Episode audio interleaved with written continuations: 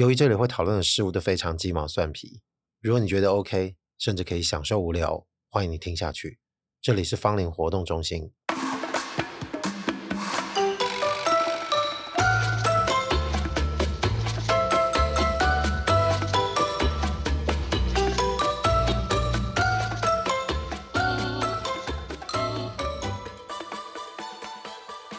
这一集一开始要告诫一下。其实我本来就一直有打算要讲一个主题，是跟之前在谈论梦的情形前提有点像，就是我在 IG 发了线动，跟各位做了一些问卷调查。然后我在十月份的时候，其实有做了一个问题，这问题是说你自己本身很在意，但是周遭的人竟然都嗤之以鼻的事情是什么？啊，很多人就高破心肝讲了很多他觉得他很在乎的事。我本来也想要把它拎起来好好的说。但这次这个问题跟上次问那个梦境的人，我自己本身收集资料的动作有点不一样啊，所以造成了差错。在讲梦的时候，我把节目里面会提到的，我就在限动里面做了回复，就顺便也发了限动。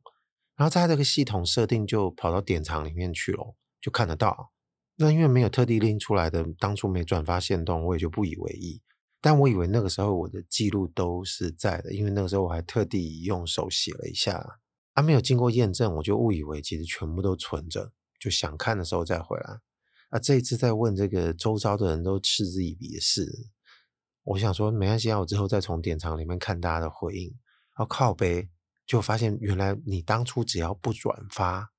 它就不存在。我还想说老神在在，反正这次我也没有用笔把其他有的没的这个反应都记，反正都会在之后再看。我嫌之前的动作太笨，就没想到其实是自己认知错误，就搞得大家对我回答的一些东西就穿过水无痕哦，真的很抱歉。但今天仍然是跟这个主题的有那么一点关系，只不过它是一个起点。既然没有办法轮番的去分享，就各位神明跟我说的一些他们自己本身在意的事情啊，但总还是有些回答存留下来的哦。因为上次在讲梦的时候，应该各位就有印象啊。有人因为来不及答，所以他会私讯给我，跟我分享一些事。然后这次的题目呢，刚好也有神明就在私讯里面跟我显灵啊，就这么阴错阳差，他要告诉我的事情，我觉得变成是一个今天我很感兴趣的中心主轴，而且刚好他在意这个事情，可能不好三言两语说。那在私讯来往的过程中，我也跟他表达，就是其实我很感兴趣他所说的这个内容，我应该也会在节目上里面提。然而，事实上，可能如果真的要讲他这个部分，这个篇幅时间也很长，所以我想说，可能也刚好吧。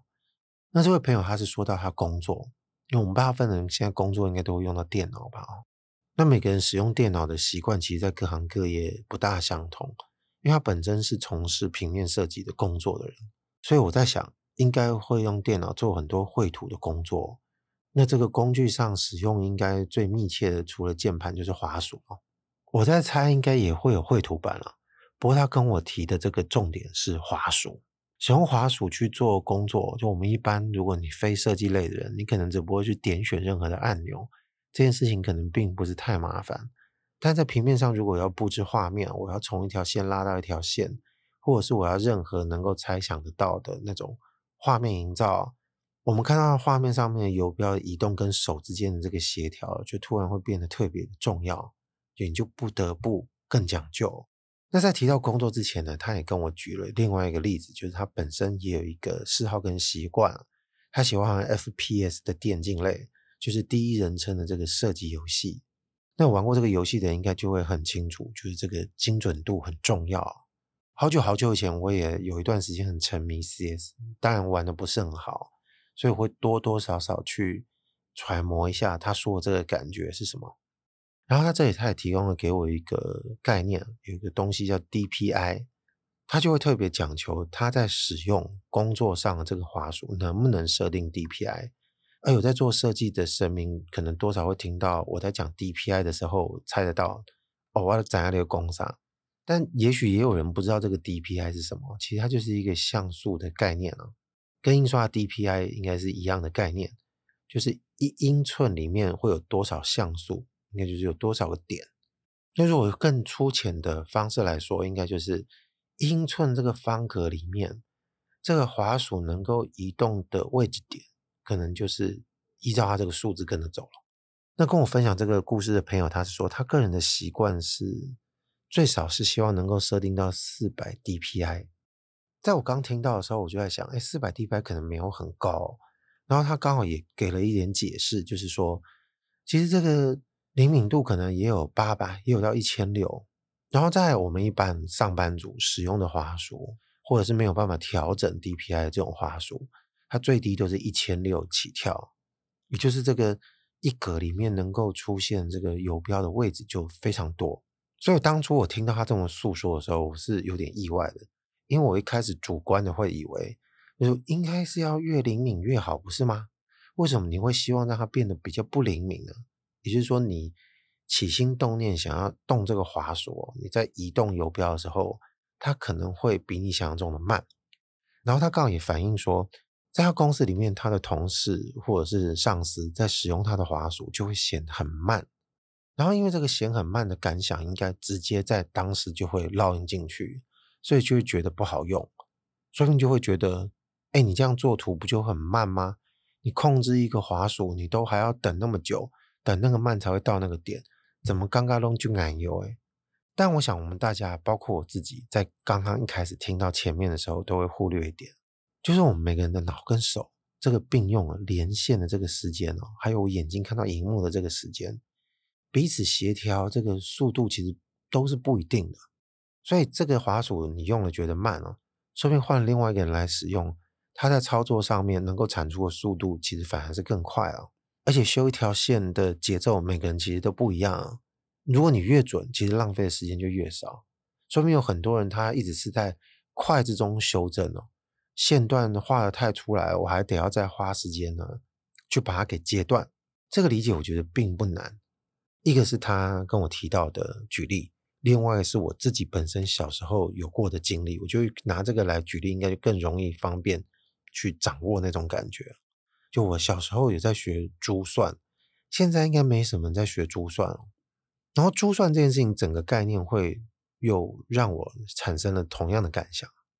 然后本身是有点急性子的，所以我拨弄这个算珠其实都是动作很快的。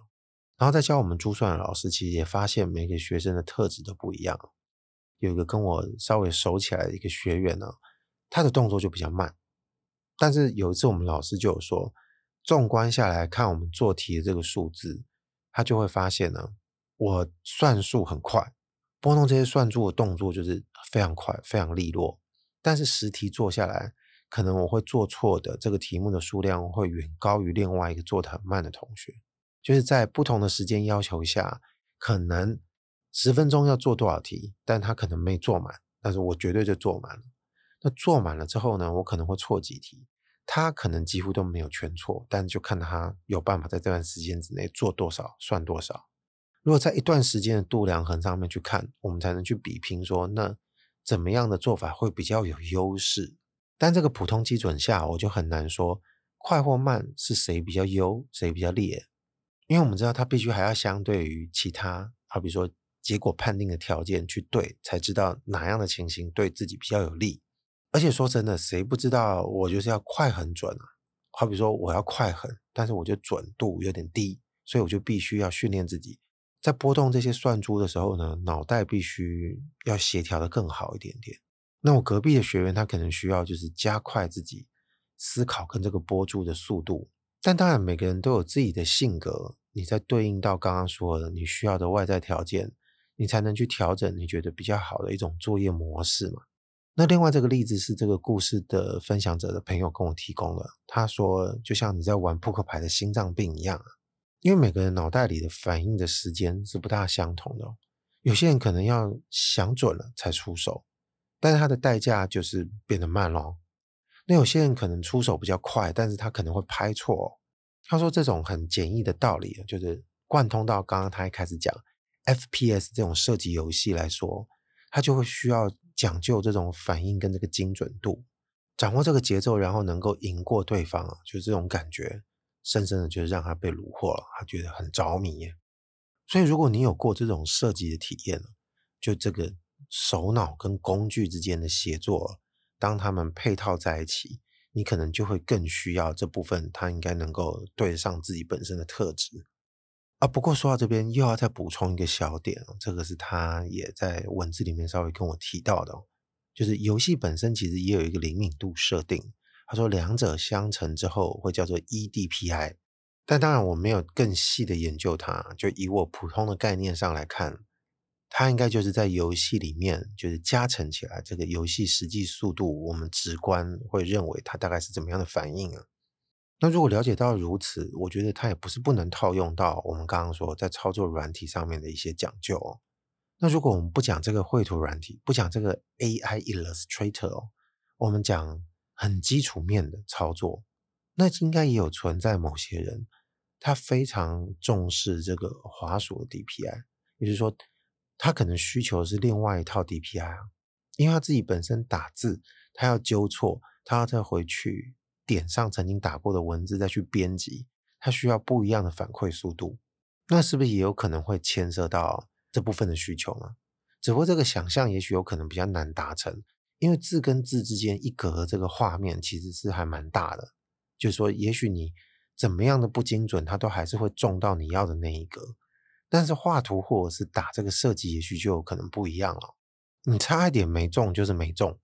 所以，如果你为了要精准，你就必须在跟时间赛跑的情形下，知道你能够在自己的脑袋掌握多少，你的手能够操作多少，就之中的来回跟协调，你一定会自己产生一套你没有办法暂时说出来的公式，但是这个公式是一定在那里的。我之所以会觉得这个可以敞开来讲，就是大家应该也可以发现，这已经不是特别属于什么别人在乎自己不在乎的范畴了，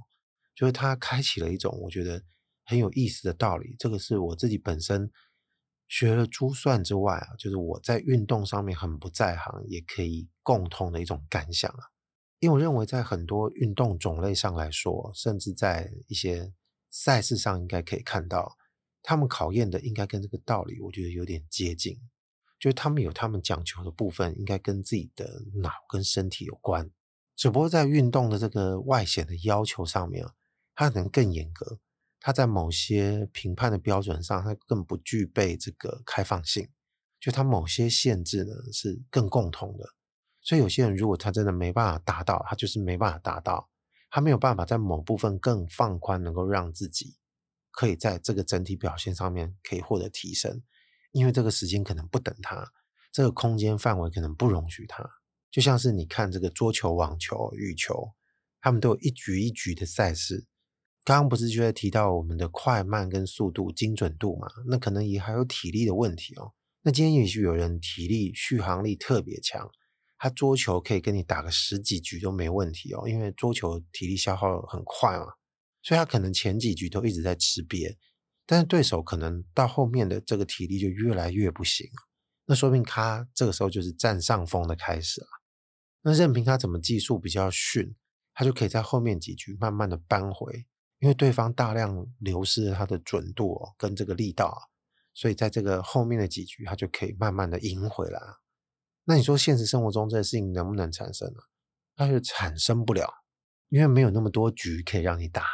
所以当有一个耐力很强的，就是我们认为普遍性普通的桌球选手，他可能说：“我跟你说，在不同的平行时空里面，说不定我才是世界第一。”我也不能反驳他，只是大家就劝你就自己去说吧。那如果这个世界真的能够有那么多时间容许那样的赛局，这个讨论难道嗯真的是一个儿戏吗？因为我一直在想，就是跟我分享这个故事的朋友，他如果在一定时间能够交付出一个很精准的工作，